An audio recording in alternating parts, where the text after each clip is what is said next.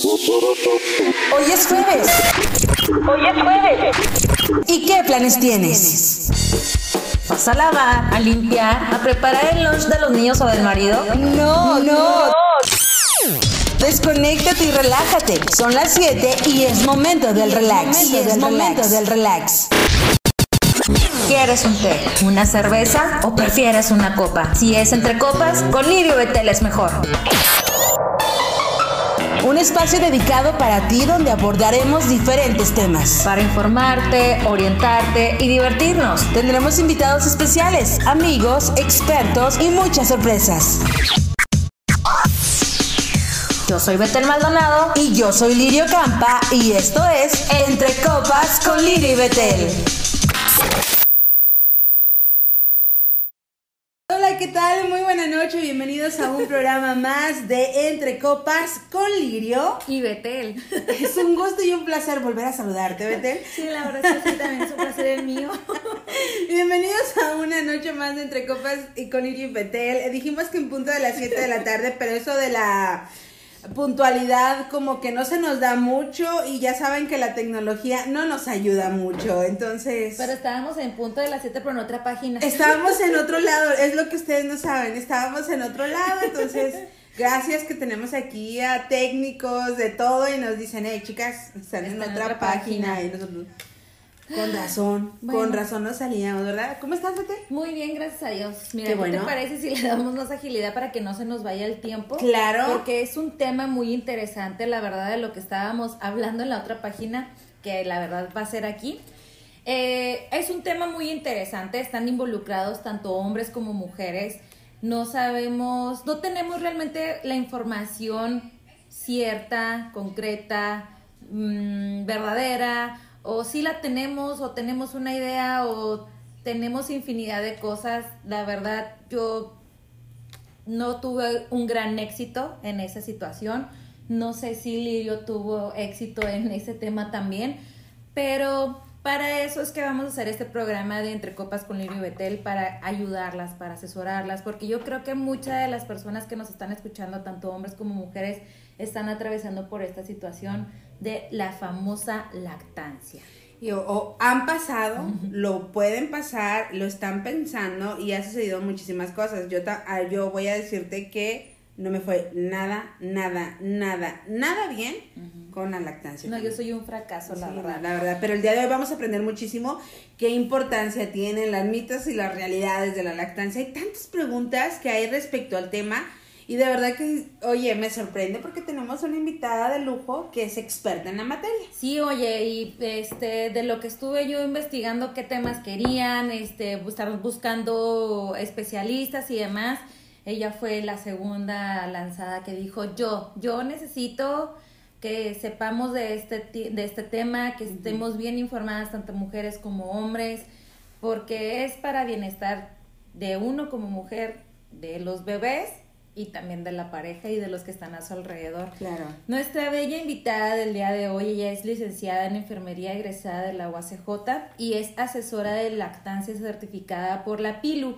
Ella ahorita nos va a explicar qué significa la PILU. Ella es la licenciada Vania Guardado Castillo, quien también es fundadora de LACARTE y corresponsal de la de ONG PILU en Chihuahua. Hola Vania, buenas noches, ¿cómo estás? Hola, bienvenida. Hola, ¿qué tal chicas? Un placer estar con ustedes. Muchas gracias. Pues es bastante, ahora sí que tu currículum es bastante amplio y nos quedamos con la primer duda, que es la, ¿la qué? La Pilu. Ok, PILU es una organización sin fines de lucro que se encuentra en la ciudad de Guadalajara. Ella se encarga eh, de elaborar eh, lo que es PILU, que es un programa integral de lactancia universitaria. Es un programa piloto que se llevó a cabo eh, en la Universidad UTEC, allá en Guadalajara. Entonces, a raíz de, de llevar a cabo este programa, bueno, pues se forma esta organización y es una organización que brinda apoyo a las madres lactantes, pero también eh, da formación a aquellos profesionales de la salud o mujeres que han tenido experiencia de amamantar al menos eh, 18 meses o 24 meses que quieran formarse como consejeras o asesoras en lactancia para apoyar a otras mamás. Entonces, aparte de dar ese servicio, bueno, pues también forma profesionales en el tema. Wow, o sea, está muy intenso esto. Algo así, más o menos. Bueno, Vania, no sé con qué quieras comenzar con alguna definición, con algún, este, cómo se calienta el asunto de la lactancia, cómo preparamos o cómo nos preparamos nosotras como mujeres para ya, pues nunca estamos preparadas ni para un embarazo, ni para recibir un bebé, porque no viene eso con un instructivo.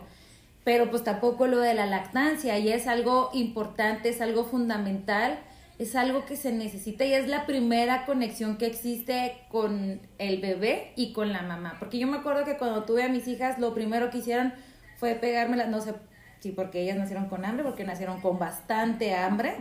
Y lo primero que hicieron, en vez de vernos cara a cara y la emoción y todo eso, no, ella luego, luego fue prenderse porque venían muertas de hambre. Ese fue el primero y único contacto que yo tuve con ellas porque de ahí no se me pudieron, no se me pudieron prender, por así decirlo, no sé cuál es la palabra correcta. ¿Cómo nos pudiéramos preparar para estar listas para la lactancia? Bueno, yo creo que el primer paso es la información, informarse. Eso es lo, primerito que debe de hacer cualquier mujer que tenga la inquietud de amamantar. Eh, esta información debe de aprenderse pues desde el embarazo. Sería algo fabuloso, ¿verdad? Que se aprendiera desde el embarazo eso sería espectacular. Realmente los senos no requieren ninguna preparación adicional, pero sí se requiere mucha información. ¿Para qué? Pues para poder llevar a cabo ese, ese momento de, primer enganche, ¿no?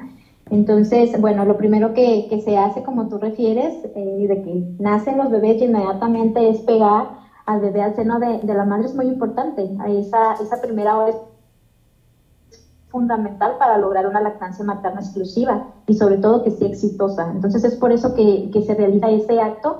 El profesional de salud lo que hace es tratar de que el bebé logre un primer enganche de manera natural.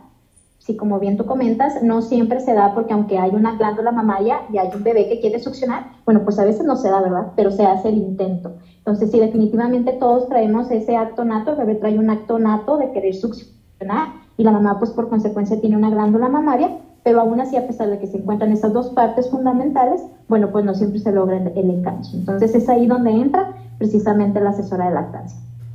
Fíjate que es lo que te iba a decir, decías tú que a ti tú tuviste la oportunidad de que tu bebé te lo pusieron inmediatamente y se acomodó perfecto porque traía mucha hambre cuando nació, ¿verdad? Lo que nos dice Vania es que pues es nato, ya nacen con la necesidad de succionar, ¿no? En mi caso, pues yo tuve a mi, a mi bebé por cesárea y pues no, no, no la vi. O sea, y aparte yo me vi súper mal.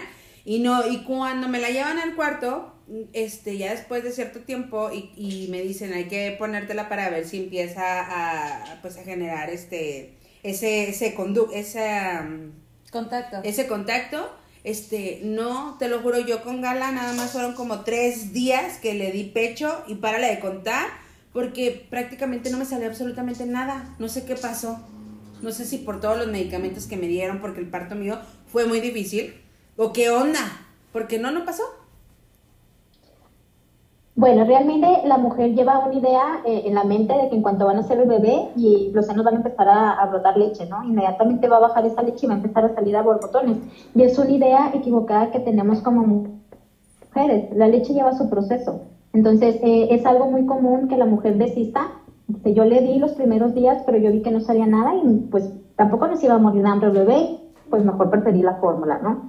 Bueno, en este caso lo que pasa es que lo primero que se forma eh, a través del cuerpo de la mamá es precisamente esa etapa de calostro. Entonces los primeros tres días son calostro. El calostro es, son unas pequeñas gotitas aceitosas, no es un brote de leche como tal que sale a borbotones, sino son pequeñas gotas eh, aceitosas que el bebé necesita, es la primera vacuna del bebé. Entonces, si pensamos o si vamos con esa idea de que va a haber leche a chorro, pues no, no, es el primer, ahora sí que es el primer traspié con el que se topa la mujer, precisamente porque no hay un chorro de leche. La leche realmente se empieza eh, a ver o, empieza a brotar entre el cuarto y el décimo quinto día del bebé. A ese, a ese proceso se le llama leche de transición.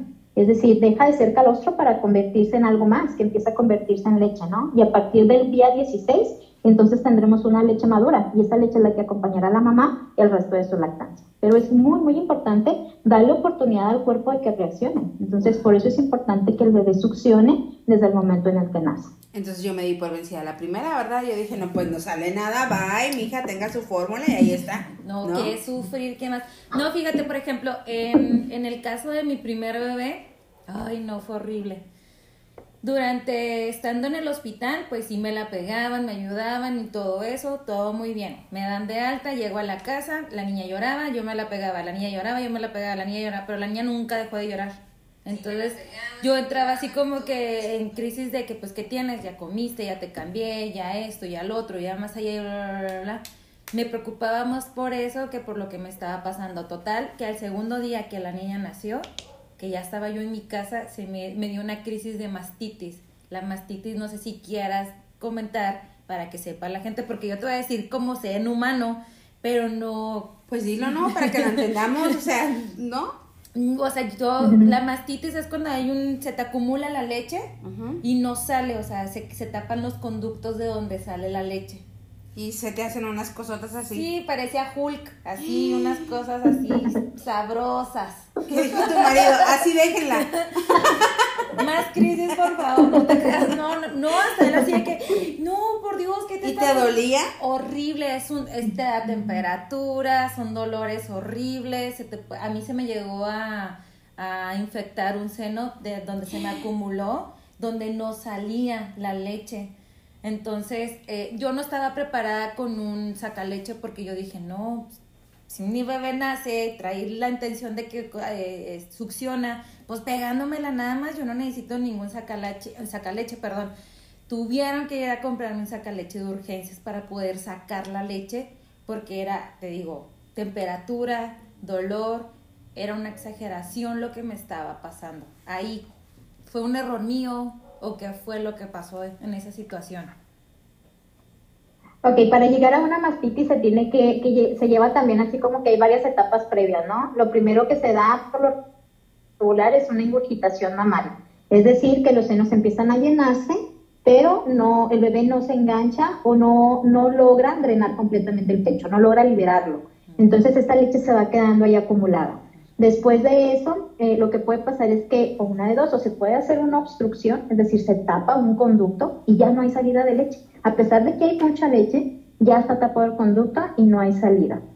Y luego llegamos a lo que es una mastitis. La mastitis ya es una infección. Recordemos que la leche materna está provista de bacterias que son buenas para el bebé, pero si tú la dejas en un medio perfecto, encerradito, con el calor perfecto, se empieza a reproducir y entonces nos causa una infección. Eso es lo que es la mastitis. Sí, es una infección por, una, por ciertas bacterias, hay diferentes tipos de mastitis, pero hablando de manera general por cierta bacteria que ocasiona malestar general, escalofríos, eh, fiebre, fiebre bastante alta.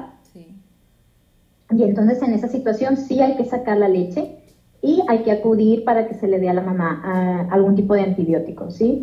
Ahora, contrario a lo que muchos piensan, hay mamás que, que piensan que porque tienen una infección no debe de, succionar el bebé de, ese seno, de los senos, eh, porque le puede hacer daño. Y es contrario, eso es peor, es perjudicial, no puede llevarte hasta un absceso. Entonces es importante que a pesar de que haya esa infección y que se esté combatiendo con antibiótico, es necesario que el bebé se enganche y que el bebé logre drenar toda esa leche que está ahí, aparte de utilizar el, pues el leche, el extractor o también hay, hay una, una, técnica manual que permite hacer la, la, salida de leche, que es una extracción manual. Oye, Entonces es importante recurrir a cualquiera de estas cosas. o sea, mi desesperación, mi dolor, todo. Mi marido es médico y yo, sácamela como sea, pero sácamela. No, no, es que si te hacía esto, o sea, así tan sencillito, en un roce, es un dolor Horrible. Horrible, horrible, horrible. O sea, yo no tuve dolor de parto, yo no tuve contracciones, yo no tuve nada. Eso te dolió más que todo. Eso fue lo peor para mí que me pudo haber pasado. Por eso yo no digo, yo sí por la lactancia no es bonita, para nada que es bonita. Bueno, a mí me fue así. Ándale, cada quien va a platicar. No estuve, bien, no estuve bien asesorada, no me informé bien, no, no, no tuve un guía, por así decirlo. Entonces, a mí me fue muy mal. A mí, Betel, me fue muy mal. Fueron dolores horribles.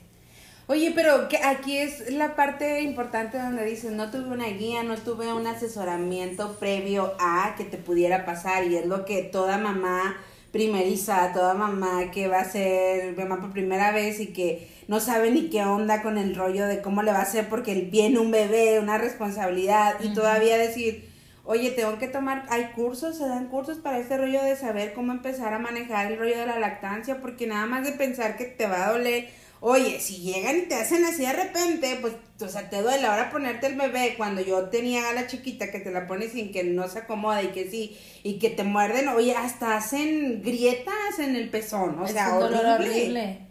Uno sufre, chicos, neta, uno sufre. Bastante.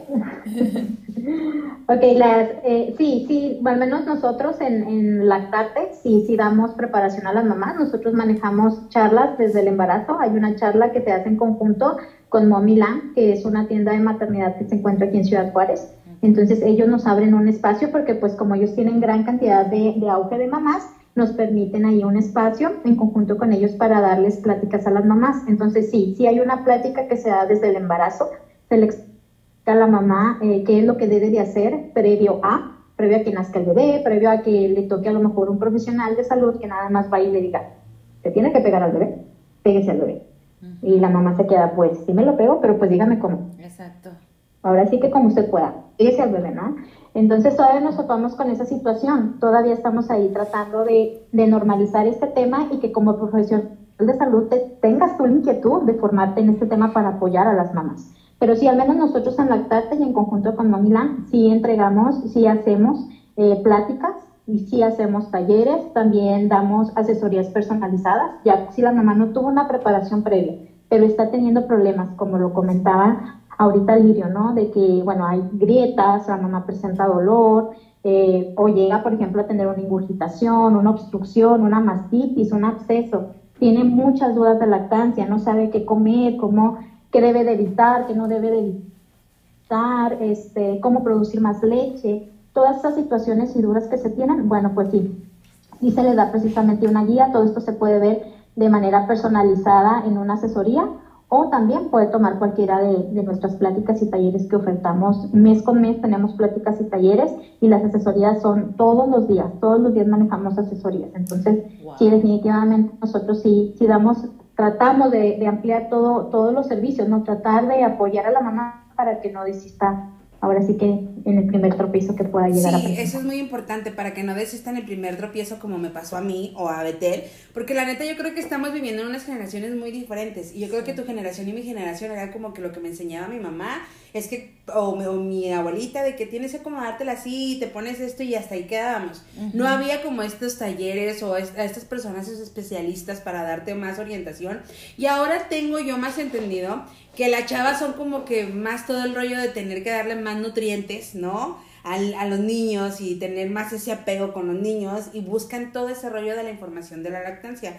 La neta, yo estoy así como de, ay, no sabía que existía eso, ¿no? Qué chido para aquellas que deciden eh, tomar la decisión de decir, yo quiero darle lactancia, yo le quiero dar pecho a mi bebé pero pues también hay lugares a donde puedas acudir para que te puedan orientar y cómo empezar, primer paso, segundo paso, tercer paso, qué hacer, ¿no? Obviamente una ayuda para ti y obviamente para tu pareja, porque no nada más es como que yo voy a aprender sola, o sea, también es padre que tu pareja te apoye en todo, ¿no? Porque estamos embarazados y hay una serie de procesos grandísimos que uno como mujer pasa y a veces dice, no, me tocan pasarlo a mí sola nada más y no. No, yo creo que en, igual en la lactancia dice, pues tú eres la que das la leche, tú eres la que va a mantar, sí, pero pues sí se puede generar algún vínculo también que involucra al papá mm, o no, Vanessa. No, sí, sí hay, definitivamente sí hay este, diversas actividades que puede hacer papá. También, este, por ejemplo, en la primera plática que será de Hablemos de lactancia materna desde el embarazo, nos han tocado parejas que van a tomar precisamente la plática. Y dentro de la plática también se les orienta a los papás, se les explica qué es lo, cómo ellos pueden apoyar definitivamente a la mamá. Eh, muchos se van con esa idea, ¿no? De que como la mujer es la que tiene los senos, pues la mujer es la que va a estar ahí dando pecho 24/7, pero pues definitivamente hay otras, otras tareas, otras actividades que él puede hacer para tener contacto con su bebé y para apoyar a, su esposa en ese caso, ¿no? Por ejemplo, hay algo que, que nosotros recomendamos mucho que se llama piel con piel. Es una actividad en donde se crea un vínculo eh, no nada más afectivo, sino es algo muy eficaz para propiciar la lactancia materna, en donde el bebé debe de quedarse en pañalito y debe de ponerse arriba del pecho de la mamá o del papá. Deben de estar desnudos tanto mamá y papá de la cintura para arriba y pueden durar 5 o 10 minutos haciendo eh, esa, esa terapia, ¿no? Por así decirlo. Entonces, lo que ocasiona con mamá es pues que favorece la lactancia materna, pero en el papá crea un vínculo afectivo increíble, ¿no? El niño empieza a reconocer el olor, la respiración, las palpitaciones de papá. Entonces también crea un vínculo afectivo con él que es fantástico, es maravilloso que lo realicen también los papás. Entonces sí, definitivamente hay actividades que puede realizar papá. Oye, qué padre. Hay muchísimas actividades. No, yo creo que yo yo sí creo en eso ciegamente. Fíjate que lo ahorita con lo que estás platicando lo puedo, este, hago un pensar de todo lo que he pasado. Yo tengo dos niñas la niña grande definitivamente, Victoria, ya sabes que ya está súper apegado con, con Omar. Omar, sí, Omar era de cargar, con las dos nacieron en verano, entonces era cargarlas sin playera. Mm. Y era, y, y sí, se, sí se crea mucho ese vínculo. Y Paulita, la más chiquita, como que yo dije, no, es la última, la quiero aprovechar, la quiero disfrutar. Y era mucho yo, mucho yo traerla, yo mía, yo esto. Y sí, la niña es más conmigo, más apegada y todavía es de que se me duerme así, como que mm. me tiene que agarrar algo. La pierna, el brazo, la cabeza, agárrame el piecito, mami, porque ya me va a dormir. O sea, se necesita e, ese, contacto, ese vínculo. Y con la niña grande, igual con su papá. Papá, me agarras el pie, papá, el, el cabello, papá, algo. Pero sí, cierto eso, o sea, lo del contacto de la piel con piel es impresionante. Y no le hacemos caso, ¿eh? No, no creemos tanto. No, no creemos entonces. Se da mucho también, por ejemplo, en nosotros como adultos, tiende nosotros todavía ya hacia la edad que tenemos, eh, no vamos, si vamos a ver a nuestros papás, no vamos y nos hacemos bolitas a veces en la cama de ellos, ya adultos. Ah, yo sí. O sea, algo tiene la cama de los papás que, que nos jala, ¿no? Entonces desde ahí lo vemos. Nosotros todavía ahorita, a pesar de la edad que tenemos, les aseguro que muchos vamos y visitamos a nuestros papás y mal que bien vamos y nos hacemos bolita, ¿no? Un ratito, vamos y agarramos la almohada, o llegamos abrazando a, nuestros papás y lo primero que hacemos es inhalar el olor que, que refiere a nuestros papás. Entonces sí es algo que, que perdura, pero toda la vida es algo que traemos ya como seres humanos. O sea, ¿quieres decir que con el hecho de que... Eh, ay, es que dije, mamá, ¿hasta qué edad me diste pecho? Porque yo todavía hasta esta fecha voy y me meto ahí en medio de ustedes dos. O sea, de mi mamá y de mi papá, te lo juro. O sea, si voy tengo que estar ahí con ellos. ¿Quieres decir que el hecho de que, que tú estés dando pecho a tu bebé vas a crear como que una conexión más profunda con tu bebé a, las personas que no les den pecho?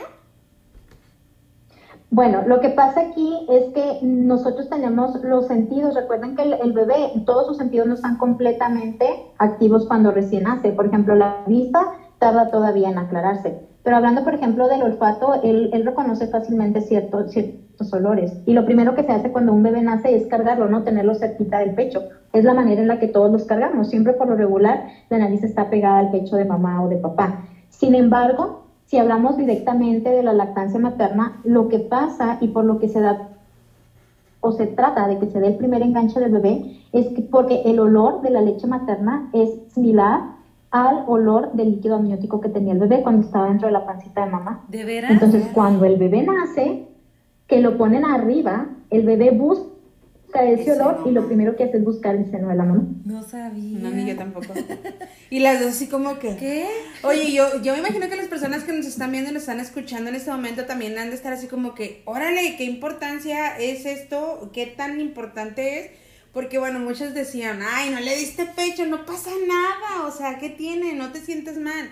Pero sí, no hay que darnos, bueno, entonces por lo que yo estoy entendiendo, no hay que darnos por vencidas a la primera. Yo tengo una pregunta que hacerte, al igual quiero invitar a las personas que nos están viendo en este momento, si ustedes tienen alguna pregunta, hombre, mujer, ok, lo que ustedes quieran preguntar.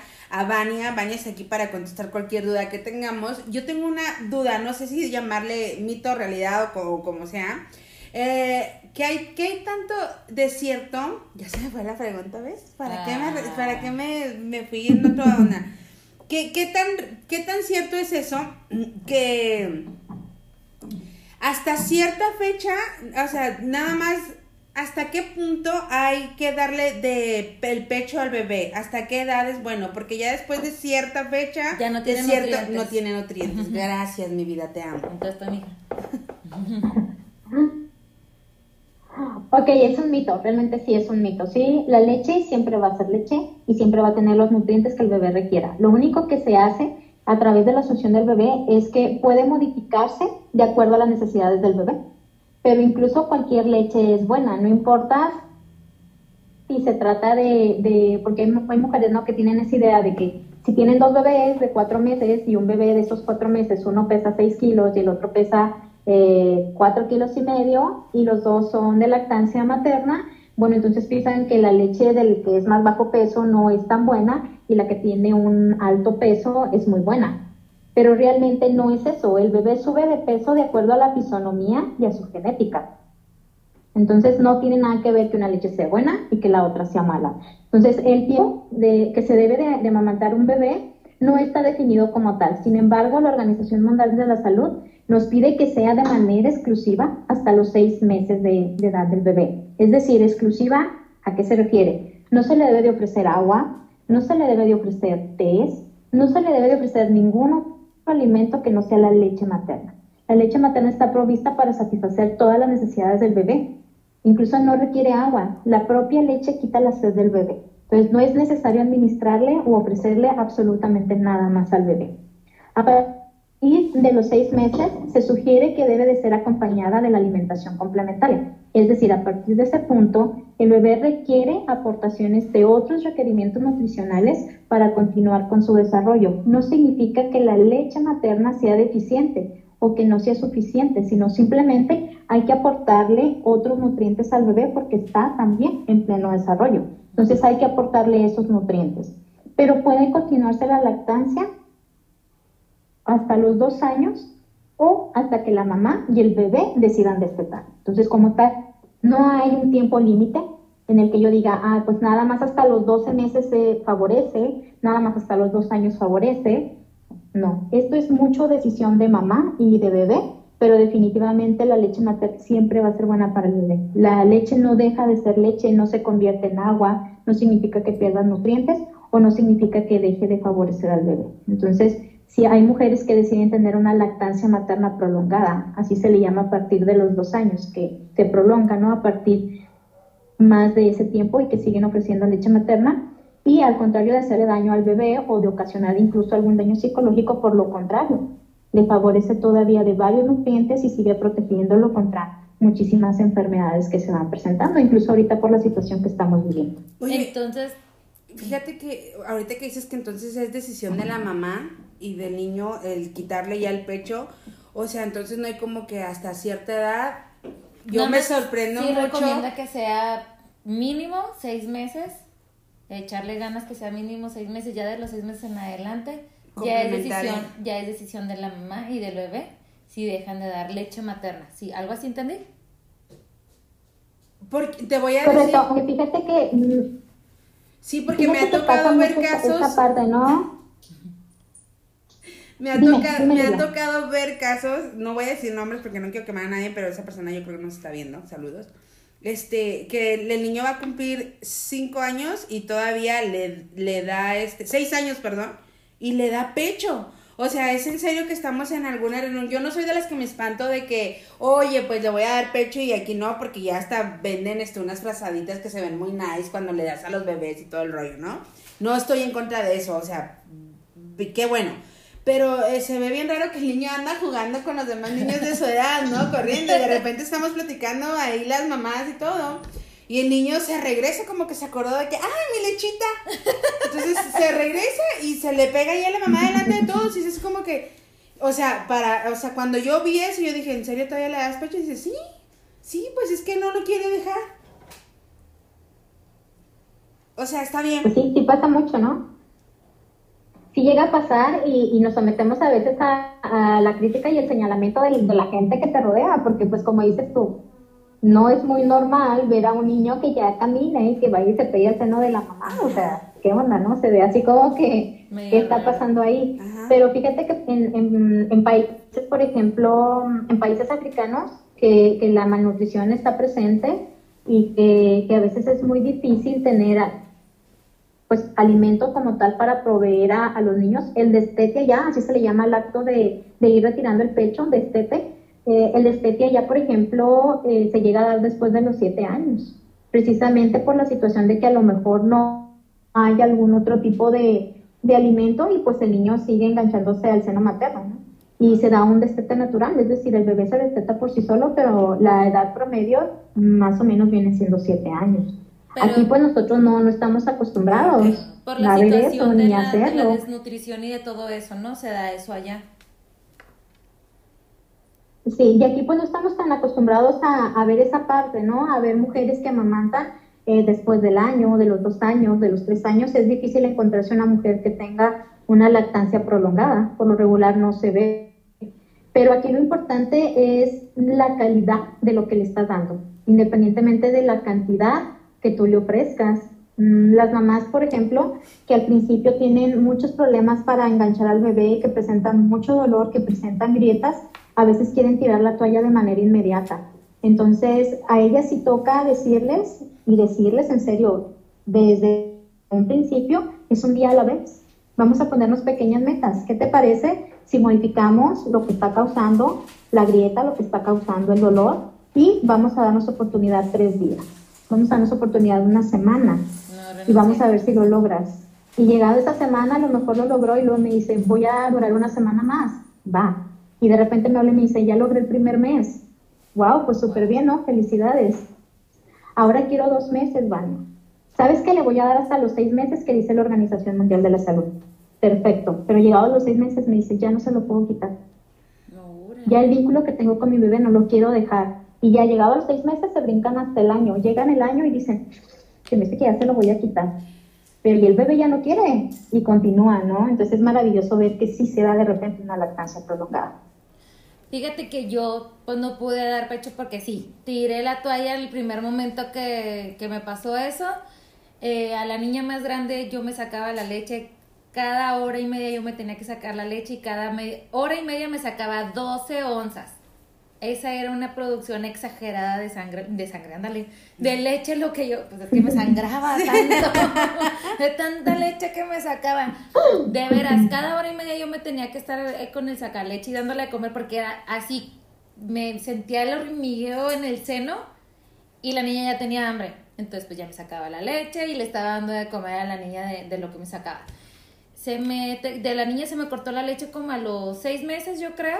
Ya fue lo último que me saqué, pero aún así, como era mucha la leche que yo hice, a Victoria le dejé, le alcanzó a tomar todavía mi leche materna como hasta los ocho, casi nueve meses. De la niña chiquita dije, no, yo no voy a pasar lo mismo, yo ya tengo listo mi sacaleche. Cuando nace me la pegan luego, luego, porque la niña nació con muchísima hambre. Fue la única vez que ella y yo tuvimos contacto de, ese, sin- de esa índole. A los cuatro meses se me cortó la leche, pero ella alcanzó hasta los siete, ocho meses, porque era una cantidad exagerada de las dos lo que me salía de leche. O sea, veían en mi refrigerador de mi recámara leche, veían en el, en el refrigerador de la cocina leche, más leche, más leche. Lo que sí hice fue informarme en cómo conservar la leche para que fuera apta para ella. En eso sí me informé mucho. En lo de la lactancia no, dije no. Y luego como la más chiquita nació con dos dientes, dije no, menos, ahí se ven. La más chiquita nació con dos dientes. Mi Paula me salió con dos dientes. Wow. Entonces dije, no, no, no, ahí nos vemos. Yo el dolor. La Paula te iba a ver, ¿cómo que no más? No, la sí, mordida. ella era sin morder. Entonces dije, no, ahí se ven. No, no, no, no, no. Entonces, no sé. Pues entonces sí, Si has tenido una lactancia, sí, sí se llama lactancia la que tú has tenido. El nombre que se le da al, al tipo de lactancia que tú tuviste se llama lactancia diferida. Es decir, la mamá se extrae la leche y la ofrece en un biberón. De se le llama lactancia diferida. Realmente tus bebés la o tus hijas han sido lactadas. Yo no. No, tú no. Yo no. No, no, no.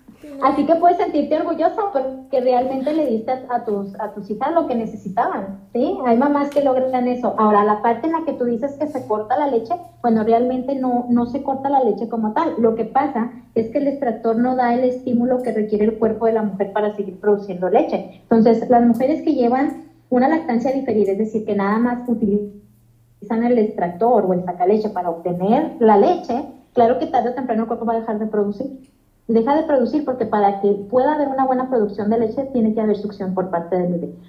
Así es como se lleva a cabo la producción de leche.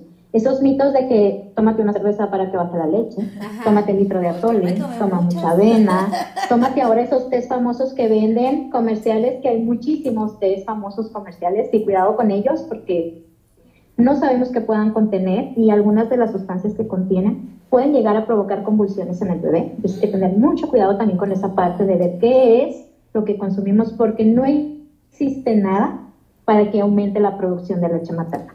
Lo que va a aumentar la producción es la succión del bebé, porque en el momento en el que el bebé succiona, manda el estímulo al cuerpo para que haya producción de leche. Si no hay succión por parte del, del bebé, tarde o temprano la producción de leche se va a terminar. O sea, en este momento ya Entonces, por muchas, eso es tan importante. en este momento muchas personas que nos ¿Cómo? están viendo ya dicen, bueno, pues ya eso de la cerveza, ya, bye. Voy a tirar No, sí, o sea, todo el mundo dice que no, me tengo que tomar de perdida una cerveza diaria para poder este generar más leche. Ay, no, diaria. O sea, ya no, olvídenlo, eso ya no existe. Esa Oye, también hay no. hay un mito de, o no sé si sea real o sea mito, que dicen que, ah, mira, fulanita ya está, ya se alivió y está bien delgada. Y le dicen, Es es, que que, está está lactando. sí. Ajá, ¿Eso, es- ¿eso es real? No, falso. Yo nunca adelgacé. Ok, depende mucho, depende Sigo mucho igual, de, la, de la necesidad, de la necesidad eh, de ingesta calórica que tiene la mamá, ¿no? Definitivamente producir leche materna, ese acto de producción de leche materna y de, de transferirla a través de la succión del bebé, sí genera un mayor gasto de energía. Entonces, por lo tanto, la mujer cuando está amamantando sí requiere aumentar un poco la ingesta calórica en su dieta. Y sí, no todas las mujeres somos iguales porque cada persona es distinta, su genética es distinta, su fisonomía es distinta, pero hay mujeres que sí, definitivamente sí les resulta que eh, un beneficio precisamente de la lactancia es precisamente eh, recuperar la figura que se tenía antes del, del embarazo o este pues sí bajar más rápido los kilitos que, que se llegan a subir. Claro, también depende mucho de la cantidad de peso y control en el embarazo que tuviste. Ok, Cuidado, porque acuérdense que un, un buen aumento de peso es entre 9 y 12 kilos en un embarazo. Ya si hablamos de mujeres que sí logran aumentar más, porque hay mujeres que aumentan 15 kilos, 20 kilos, pues cuidado. A lo mejor ahí sí es complicado y, y pues no es lo más beneficioso, ¿no? O sea, lo ideal sería de 9, entre 9 y 12 kilos es un aumento adecuado. Permitido. O sea, normal, por así decirlo. Ujú. Yo subí 9 y de Sí, la otra subí 6 porque bajé como 20 de tanto vómito. Ah, sí estaba una amiga, esta la pasaba. Oye, Oye, mira, hay un, aquí hay, aquí hay un tenemos, un- mensaje. ajá, tenemos unos mensajitos y unas preguntitas. Mira, dice Liz Rodríguez. Hola, bendiciones para todas. Mi hija tiene 18 meses y aún le doy pecho. Su pediatra me recomendó no dejarle de dar, solo usar el método de no Negar, no negar. negar, ofrecer y no, es no ofrecer. no negar, no, No ofrecer. ofrecer. y esperar a que ella lo quiera dejar. Ahora menos por lo del virus. ¿Hay otra? Sí, mira, Ruth García dice, hola, buenas noches. ¿Y qué pasa cuando el bebé no tiene una buena succión o no quiere agarrar el pecho? Que fue lo que a mí me pasó. Tú porque le tuviste miedo a Paola Ok, y ya dijiste, no, el- mijita, váyase de aquí. Lo ideal ahí sería buscar a- asesoría de un profesional de lactancia porque el profesional de lactancia debe evaluar la actitud que presenta el bebé al momento de querer eh, pues ofrecerle el seno, qué es lo que el bebé hace, cómo reacciona. Hay que revisar definitivamente eh, anatómicamente a la mamá, es decir, hay que revisar los senos de la mamá, eh, hay que ver que no haya ningún problema por parte de la mamá, pero también hay que revisar al bebé. ¿Qué se revisa del bebé? Bueno, pues se debe de revisar la actitud que tiene el bebé, se debe de revisar su boquita, también hay que revisar la boca porque a veces si el bebé no quiere engancharse puede a lo mejor presentar algún tipo de situación en la boca que no le permite el enganche. ¿Qué me refiero con tipo algún tipo de situación especial? Bueno, puede presentar algún tipo de frenillo, tanto labial como lingual, puede presentar este, ese tipo de, de situaciones que no le permiten un buen enganche. Hay que verificar la altura del paladar, hay que verificar cómo la mamá le ofrece el seno, cómo lo posiciona para ofrecerle el seno. Entonces, cómo está sentada la mamá, Em, cómo está el bebé acomodado. Entonces hay que ver muchísimas cosas, es mucho lo que se debe de evaluar, pero definitivamente en esa evaluación lo que se trata de hacer es de buscar la causa del por, del por qué el bebé no se le da el enganche correcto al seno materno. Entonces sí, definitivamente se requiere una evaluación, una asesoría para poder evaluar cuál es la situación que presenta el bebé que no le permite engancharse al seno. Vania, porque no te conocí hace unos siete años atrás. ¿Quién sabe? Todo puede pasar, amiga. No, cállate los Son ojos. señales que la vida te está mandando y probablemente ya te que No, ya, desde Los Ángeles, ya ves que dijeron Los Ángeles que venía una bendición en camisa. Yo, Sí. pues no sé cuál, porque aquí no. Ahí está, ya llegó Vania a tu vida, ya te va a ir empezando a decir cómo hagas y todo, ¿no? Oye, saludos para Yuridia Mi- Mijares, dice, yo subí 20 kilos del primer bebé y 25 kilos del segundo bebé. Ánimo, Yuri, así se puede. Una buena alimentación, estar al pendiente de tu bebé, cuidarlo, alimentarlo, quererlo, amarlo. Y los kilos después solitos los empiezas a bajar. Así es que échale ganas, no te me deprimas, no nada, no pasa absolutamente nada. Disfruta mucho, mucho a tus bebés y es lo mejor que te pueda pasar. Esos kilitos van y vienen, no pasa nada. Dice la matadora García, en mi caso, mi bebé solo succiona como dos o tres veces y se quita, y solo me pasa la lengua por el pezón, no sé si sea normal, y si será posible el poder lactar por primera vez después de los tres meses cumplidos de mi bebé. Ok. Bueno, la matadora García es una mami que está ahí, que nos sigue a nosotros ahí en, en Lactarte. De hecho, se acaba de inscribir con nosotros en el grupo de apoyo, porque también tenemos un grupo de apoyo gratuito y ella se acaba de inscribir. Entonces, eh, hay que evaluar, hay que evaluar la situación. Eh, definitivamente igual cómo reacciona el bebé, cómo ha llevado ella su lactancia, porque si se fijan, ella ahorita tiene, menciona que tiene tres meses su bebé, entonces hay que ver qué es lo que ella estaba haciendo. Eh, a veces hacemos cosas que no favorecen la lactancia, como por ejemplo el uso de biberones, de chupones, de pezoneras, no es lo más adecuado cuando iniciamos la lactancia.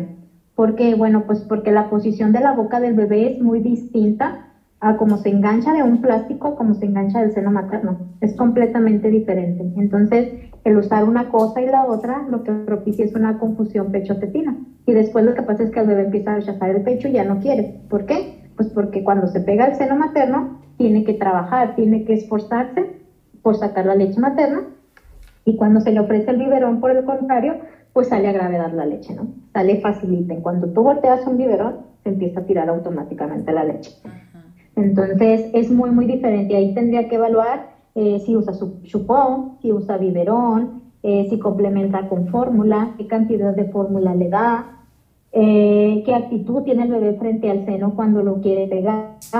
Y aparte de valorar todo eso, verificar y evaluar la situación de, de los senos de la mamá, hay que tomar en consideración también que se presentan muchos rechazos, huelgas, brotes de lactancia. Entonces hay que ver que el bebé no esté presentando ninguno de este tipo, porque incluso el brote de crecimiento que mayormente eh, puede hacer hincapié o que afecta a veces la lactancia es el del tercer mes, es el que dura más tiempo y es el más complicado de sobrellevar. Entonces, ¿se puede lactar después de tres meses? Sí se puede, sí se puede, ¿no? Es un tema que se llama relactación, pero aquí la relactación se requiere una mamá muy comprometida, muy paciente, una mamá demasiado disciplinada, porque la mamá se va a someter a estímulos para poder establecer otra vez una producción de leche materna. Entonces es un proceso que toma bastante tiempo. Incluso se menciona que el mismo tiempo que tiene la mami eh, dando, por ejemplo, fórmulas, si ella tiene tres meses con fórmula, bueno, pues volver a la lactancia quizás nos pueda tomar otros tres meses. Entonces sí es un proceso que se puede llevar a cabo, eh, se pueden dar muchos estímulos, pero ahí tiene mucho, mucho, mucho que ver la actitud de la mamá y hasta dónde ella quiere llegar. Por lo regular las relactaciones que yo he llevado a cabo, eh, las mamás eh, deciden antes de lograrlo que ya es mucho tiempo, ¿no? Que están muy cansadas o que, que prefieren mejor así dejarlo. Entonces tiene mucho que ver la actitud y la disposición que tiene la mamá. ¿Quieres leer el siguiente mensaje? Ah, ok. Eh, Humberto, ya había comentado, Vania, que no pasa absolutamente nada con lo de la leche. O sea, no le la, es que preguntan que si la cerveza le pasa algo a la mamá o al bebé. si tomas cerveza o no durante la lactancia, habías comentado que no pasa absolutamente nada, no es nutriente ni no es nada, ¿no? O sea, no aumenta la producción de leche. No. aumenta la producción de leche, pero no debe de consumirla porque el alcohol sí llega a través de las barreras de la leche materna y este puede afectar al bebé. Ah, pues por eso la mujer que está lactando no debe tomar licor, ¿ok? Mm, yo me refería a que no pasa nada en el aspecto de que no aumenta la producción de leche, ah, pero sí afecta este, directamente la alimentación del bebé. Entonces no debe de consumirse ningún tipo de, de licor. O sea que mientras tú estés lactando no debes de tomar absolutamente nada de licor, ni cerveza, ni vino, ni nada, porque sí afecta. O sea, olvídate de tomar aunque sea para el relax, ¿no? Ahora entiendo por qué Paula salió así. ¿Ya? Ahí está, el misterio resuelto. Sí. si logran traspasar las barreras de, de, la producción de la leche materna, sí puede llegar el alcohol a través de la leche materna. Entonces, es muy importante en qué etapa de la lactancia estamos y qué tipo de, de, licor se va a consumir. Eso es muy importante. Por lo regular no se debe consumir licor en lo que se es la lactancia, es decir, cuando llegamos a la primer meta, que es que ya tu cuerpo se acostumbró a lactar. Normalmente esta etapa pasa hasta los cuatro meses de, de vida del bebé. O sea, los primeros cuatro La segunda, entre más chiquito, los primeros cuatro meses lo que pasa es que tu cuerpo está reconociendo la lactancia. Entonces, la producción de leche va en aumento hay una hiperproducción, está elevada la producción de leche. Cuando llegamos normalmente a los cuatro meses, se establece la lactancia, es decir, el cuerpo en ese momento ya entendió que no debe de producir en exceso, sino que debe de producir conforme el bebé succiona. Cuando el bebé pide y empieza a succionar, entonces tu cuerpo en ese momento produce la leche que le llega al bebé. Antes de eso, el cuerpo produce, produce y produce leche en exceso. Entonces a eso se le llama establecimiento de la lactancia, cuando el cuerpo se acostumbra de que debe de producir conforme el bebé succiona. Y es cuando uno va al trabajo y que así que ah, no aguantas y ya necesitas ir a succionarte porque, o sea, está todo horrible la situación, ¿no? ¿Hay otro mensaje? Dice Yuridia Mijares, mi bebé tiene 40 días y llevo lactancia mixta, 70% leche materna y 30% fórmula aproximadamente. Mi bebé al parecer tiene APLV y se me está complicando el tema de mi alimentación y me siento frustrada. ¿Ustedes tienen asesoramiento detallado sobre ese tema en sus grupos? No quiero desistir en la lactancia por frustración. Para empezar, ¿qué es APLV? Ok, APLV es una alergia a la proteína de la leche de vaca. Okay? Eso es APLV. Okay. Ah, en, el, chicharito ya nos estaban diciendo. es que tenemos un chicharito que nos dice todo. Okay.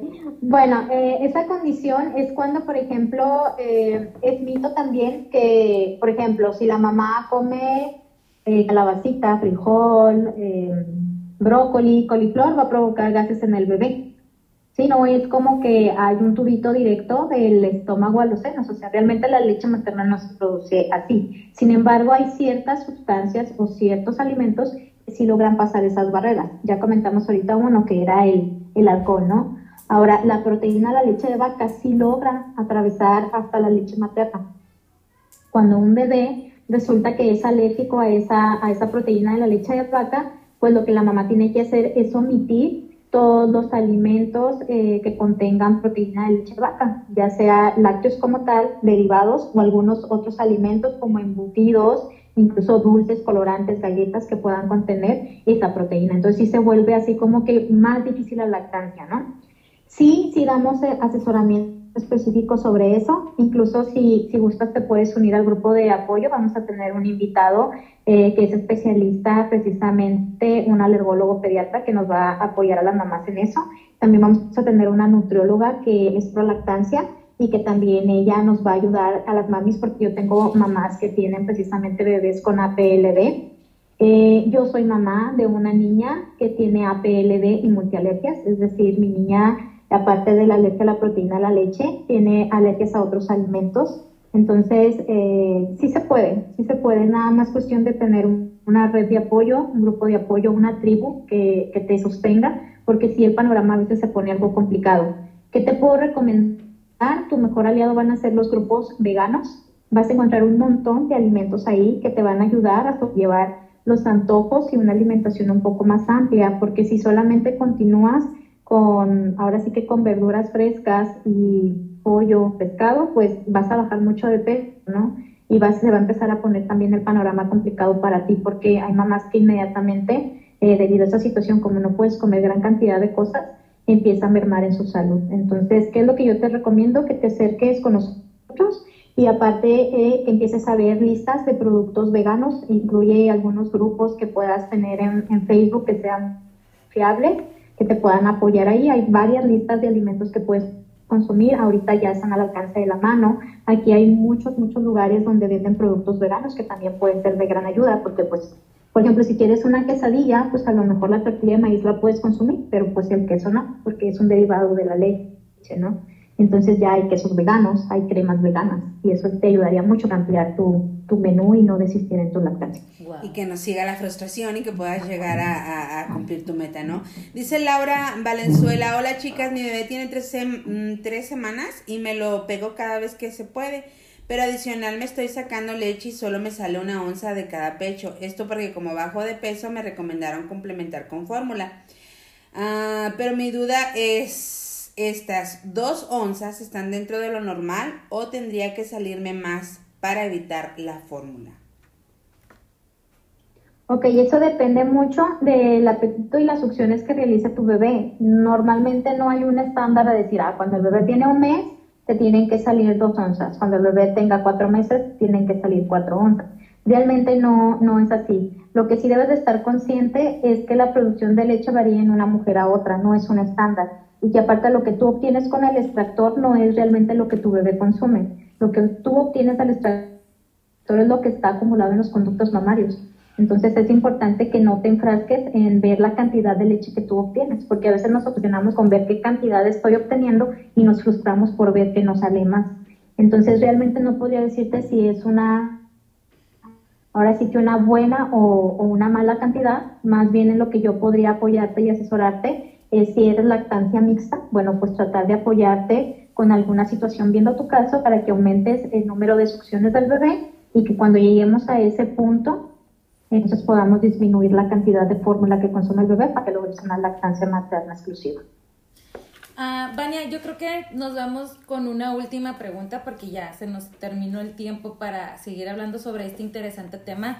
Igual las personas que nos están escuchando, si quieren más información, si quieren saber más de esto o si quieren saber sobre algo en específico sobre la lactancia, háganoslo saber y ya podríamos tener otra sesión más este mm, con Vania, pero que ya sea más, más en conciso, más, más sobre un tema en específico.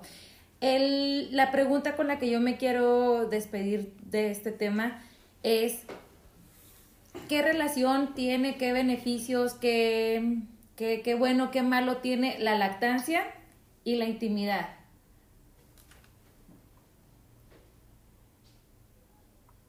¿Te refieres a la intimidad en pareja, correcto? Sí. Ok.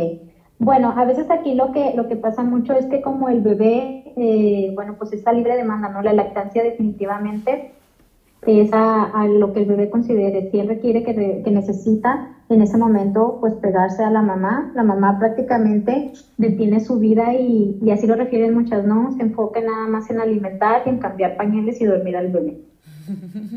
Y a veces ahí a lo mejor puede ser un poco complicado porque nosotras como mujeres, en el momento en el que ya tenemos a nuestros hijos, eh, a veces nos olvidamos de que somos mujeres y nos enfocamos en ser madres. Entonces sí, sí había ahí, por ejemplo, mucho que ver la parte de que no te olvides que tú también, pues eh, antes de ser mamá, eh, pues fuiste mujer y que también tienes a tu pareja. Yo ahí lo que les sugiero es que compartan las responsabilidades de lo que es la paternidad y la maternidad, que puedan complementarse. El papá puede inmiscuirse, les comento, en muchas actividades para apoyar a la mamá y yo creo que eso sería una gran pauta para que la mamá esté un poco más tranquila, el papá también, puedan darse ellos un espacio eh, sin olvidarse de que primero fueron ellos dos antes de que, de que llegaran a formar una familia. Entonces yo creo que eso sería lo, primordial, tratar de, de, apoyarse entre ellos para lograr esa parte. Yo creo de no olvidarse de que, de que son ustedes como pareja. Debe existir como que mucha comunicación, una cierta más complicidad entre pareja, porque pues es, es un invitado que decidimos traerlo aquí con nosotros y que ya sabemos que desde chiquitos y hasta cuando uno está casado todavía seguimos dando lata a los papás. Entonces, es momento de buscar el momento perfecto, idóneo, tanto para la pareja como para estar con el bebé, como para uno mismo, porque muchas veces nos olvidamos, como mujeres, nos olvidamos de nosotras. De nuestras necesidades. Nos dedicamos nada más bebé, bebé, bebé, bebé, marido, casa, bebé, marido, casa. Y llega un punto en que dices, ¿dónde quedó Lirio? ¿Dónde está Betel? ¿Dónde, eh, si a mí me gustaba traer el cabello bien arregladito, maquilladita y todo, no, o sea, ya está, te acostumbras a traer un chongo, unas mallas y andar lo más, dicen, así, lo rápido, lo que necesito ya. Yo creo que es un consejo que yo les daría a todas y a todos también lo que nos están escuchando es apoyarse como pareja, estar unidos, es un juego, eso de ser papás es muy divertido, pero a la vez es muy agotador, es muy cansado, entonces necesitan tiempo tanto el bebé, el marido, la esposa, es saber administrar y cómo hacer un equilibrio como parejas porque no nos podemos olvidar y enfocarnos nada más en una, una personita. Se los digo porque a mí me pasó, llegó un punto en que ya, más ya eso quería, no, pues ya nada más con que le dé de comer, en pijama todo el día, en ropa fodonga todo el día y hasta que mi María me dijo, oye, no, sabes que vamos a tener un equilibrio, las cosas no son así, yo no te conocí así, yo no me enamoré así de ti, vamos a ver cómo nos organizamos, yo me encargo de arrullarla, cambiarla, mientras tú te me pones guapa y te me pones bella, porque no nada más eres una persona que, que amamanta y que cambia pañales, no, eres una mujer, eres una persona guapa, eres una persona que tienes que empezar a levantar ánimo, porque yo creo que de ahí viene muchas veces la depresión postparto. Entonces, ese es el consejo que yo les daría. Yo, Betel, yo porque no, gracias no, no, no, sufrí una depresión, pero sí me estaba enfocando nada más en mi bebé, bebé, bebé, cuando pues hay muchas cosas y tenemos un hombre valiente a nuestro lado que está para apoyarnos, que es el papá de nuestras criaturas, que es como que el jefe de este equipo que nos debe de apoyar. Y es una parte muy importante también y a veces nosotros lo hacemos a un lado, ¿no? Pero, eh, Vania, esto es importante también porque ahorita al inicio, antes de empezar la, la entrevista, la plática, la conversación sobre el tema de la lactancia, tú mencionabas algo muy padre también sobre un tema de la lactancia y la sexualidad, ¿no? O sea, estaría padre también platicarlo porque creo que es muy extenso este rollo y como dices tú, Vania, la lactancia da muchas cositas por donde ir cortando, ¿no? Para poder platicar, es demasiada información para manejarlo solamente en una hora. Entonces, creo que vamos a tener, si tú sí lo permites y nos, nos sigues dando la oportunidad, de poder seguir platicando de estos temas que, que, que están interesantes, como la lactancia y la sexualidad. ¿Qué más nos mencionaba, Betel, recuerdas? Ah, ¿Qué más mitos nos y realidades. Mitos y realidades, o sea, hay muchas cosas, ¿no? Que podemos platicar y darles a conocer a todos ustedes y que se enteren que haya grupos y hay personas especialistas en, en, esto de la lactancia. Yo tengo una, una pregunta para ti. ¿Cómo te pueden, ah, tienen el grupo? ¿Cómo los pueden encontrar en Facebook? ¿Cómo los pueden encontrar? ¿Tienen redes sociales, plataformas? Danos esa información. Bueno, a Lactarte lo encuentran en Facebook, así tal cual Lactarte. Igual de todos modos, eh, yo voy a, a compartir la liga de, de ahorita de la transmisión. Y si hay comentarios ahí abajo me voy a dedicar igual a contestar las dudas que tengan. Y ahí mismo les voy a poner la, la información de, de dónde pueden encontrarnos, eh, de las pláticas y talleres que ofertamos, igual del grupo de apoyo, ahí les voy a compartir absolutamente todo. Estamos en Instagram también y estamos en Facebook así, Lactarte en, en Facebook y lactarte.jrz como Juárez en Instagram y así nos pueden estar ahí, ahí siguiendo. Eh, normalmente en la página ahí subo absolutamente toda información. Si les interesa a los profesionales de la salud formarse como asesores en lactancia o asesoras en lactancia, ahí también compartimos información directamente desde Guadalajara. Eh, también, eh, pues ahí comparto las pláticas que tenemos, los talleres, lo de las asesorías y tenemos un pequeño espacio en, en Momiland. Cuando la situación regrese a la normalidad, esperemos y muy pronto, eh, las asesorías las hacemos de manera presencial también ahí y las pláticas y los talleres también. Ahorita por lo pronto, pues por el confinamiento solamente todo virtual, pero ya cuando regresemos esperemos poder otra vez, si se extraña, se extraña mucho tener a los bebitos en las manos y poder apoyarlos para engancharlos con la mamá, si se extraña mucho, aunque virtual no hemos tenido queja y lo hemos logrado, la verdad es que sí hace falta lo presencial otra vez. Claro, el contacto físico, ya sabes que tú que eres especialista en la lactancia es súper importante, indispensable, no nada más mamá e hijos, ni papá e hijos, sino hasta entre personas, amigos, familiares, gente desconocida, es muy, muy importante. Somos, somos de contacto físico todos los seres humanos. Vania, muchísimas gracias por habernos acompañado en este programa, la verdad. Eh, aprendí muchísimas cosas, este, resolví muchas dudas. No, me dejaste un panorama que la verdad, te lo repito, si yo hubiera sabido siete años atrás de esto, igual yo creo que hubiera hecho otro tipo de lactancia, no como la lactancia que hice yo. No, muchas gracias chicas, yo les agradezco el espacio, la verdad es que para mí es un placer haber estado con ustedes. Yo encantada, si me vuelven a invitar, yo fascinada de seguir compartiendo temas sobre lactancia con ustedes y seguir apoyando a, a todas las mamás. Recordarles a, a, toda su audiencia que la lactancia no debe de doler.